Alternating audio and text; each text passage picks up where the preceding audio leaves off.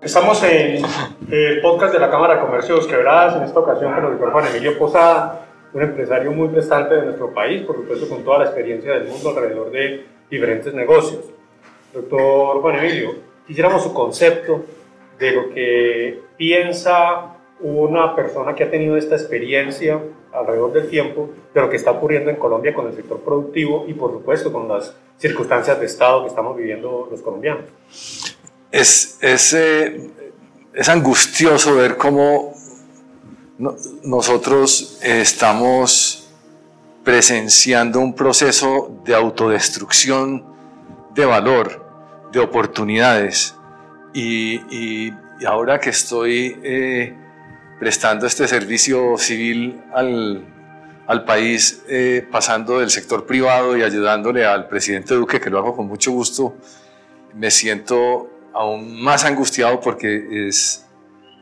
es uno tratando de entender qué hace que las personas destruyan lo que cuesta tantos años construir y qué hace que alguien que necesita empleo y que pide empleo esté destruyendo la fuente de empleo.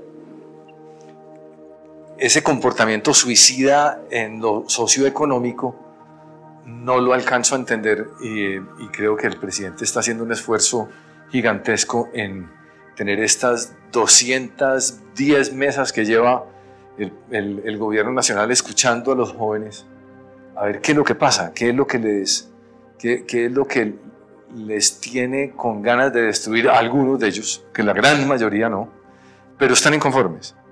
Y es, es el tipo de trabajo, o es el tipo de educación, o es que les ha tocado muy fácil todo en la vida. Eh, hay una gran reflexión que hay que terminar de pulir y volverla en,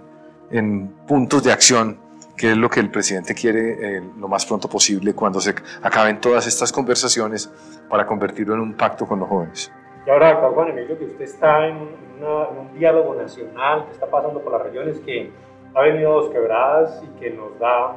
eh, la oportunidad de expresar el Estado Nacional desde la región, qué es lo que pensamos, cuál es su opinión sobre estas mesas que se desarrollaron acá en dos quebradas. Pues lo que acabamos de tener hoy, yo como les dije, aprendí mucho, aprendí mucho de las necesidades locales de Dos Quebradas, de cómo uno desde el gobierno nacional puede apalancarse en los recursos privados y públicos del departamento y la ciudad, la Cámara de Comercio, para ir dándole alivios a los empresarios y que eso significa toda la sociedad de Dos Quebradas, en la medida en que están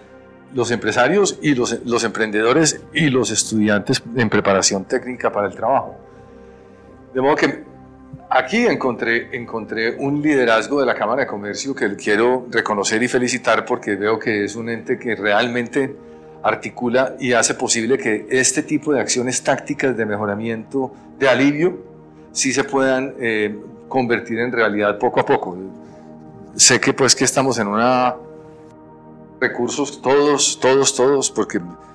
se nos afectó la fuente de ingresos en la pandemia y se nos afecta ahorita la fuente de ingresos regional, territorial, nacional, con los paros, los vandalismos